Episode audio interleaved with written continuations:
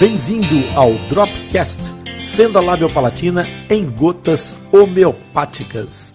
Nós levamos informação para construir sorrisos abertos e sem aberturas, todos os domingos, falando com você, diretamente dos estúdios do Atlas Lipcast.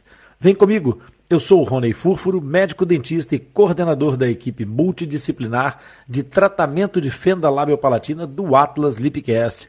Aqui no Dropcast eu vou responder, explicar, vou comentar um fato ou uma dúvida sobre fenda labiopalatina. Aquelas dúvidas que aparecem mais frequentemente e se transformam numa pedra no sapato.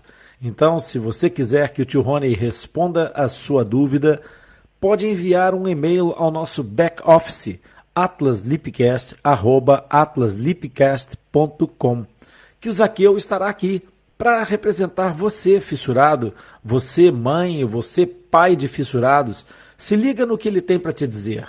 Olá, meu nome é Zaqueu Fonseca, sou fissurado e reabilitado e vou trazer as perguntas que você nos envia para o Rony responder e explicar. É isso mesmo, Zaqueu. Agora, se é a tua primeira vez aqui e gostar do conteúdo, não te esqueças de subscrever e ativar as notificações. Isso é muito importante para nós e vai fazer com que os motores de busca nos encontrem e que as pessoas que precisarem dessa informação também nos encontrem. Então, vamos ao que interessa.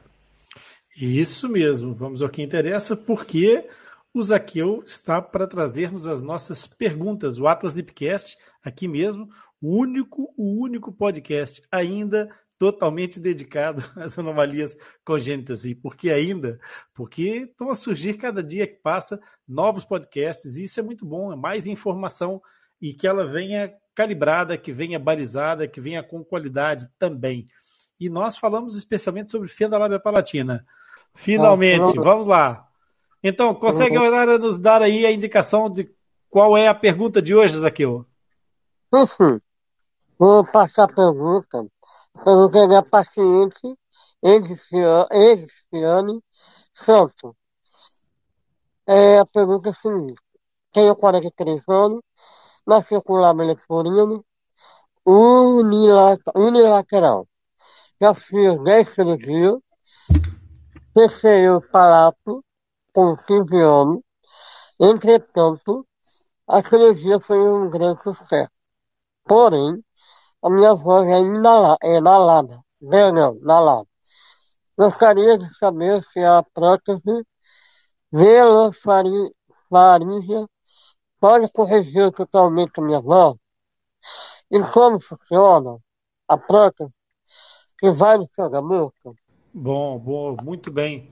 É, uma, uma paciente que já foi reabilitada e principalmente aos 43 anos, que ainda tem é, alguma dificuldade com a fala, a primeira questão que nós temos que ponderar é que a, terapia, a fonoterapia, ela deve validar a qualidade dessa reabilitação. É importante que haja acompanhamento por parte da fonoterapeuta, da terapeuta da fala, para perceber se essa paciente tem capacidades para mobilizar, para movimentar a região posterior da, do, da, da, da, do anel velofaríngeo, portanto, que compõe ali o palato, palato mole, juntamente com aquele, todo aquele anel muscular que faz o encerramento, a redução do espaço de passagem do ar. Essa é a primeira questão. Por isso, para uma paciente com 43 anos, que já fez 10 cirurgias e a gente não sabe quais foram essas 10 cirurgias, nem quantas delas incidiram sobre esse palato, mas ela diz que fechou o palato com 15 anos,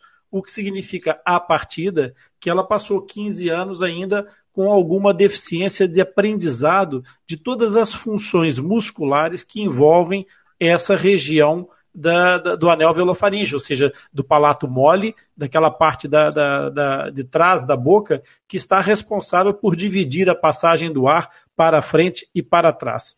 Ela diz que a ela voz que ainda a voz é anasalada. É anasalada. A voz anasalada, ela é exatamente um sinal de escape nasal, ou seja, de escape do ar para onde ele não deveria ir. Por isso é que a voz disse anasalada. Ela é anasalada porque ao invés do, do fluxo de ar vir diretamente para a cavidade oral, uh, essa, esse fluxo de ar acaba por se perder, em parte, escapando pelo nariz.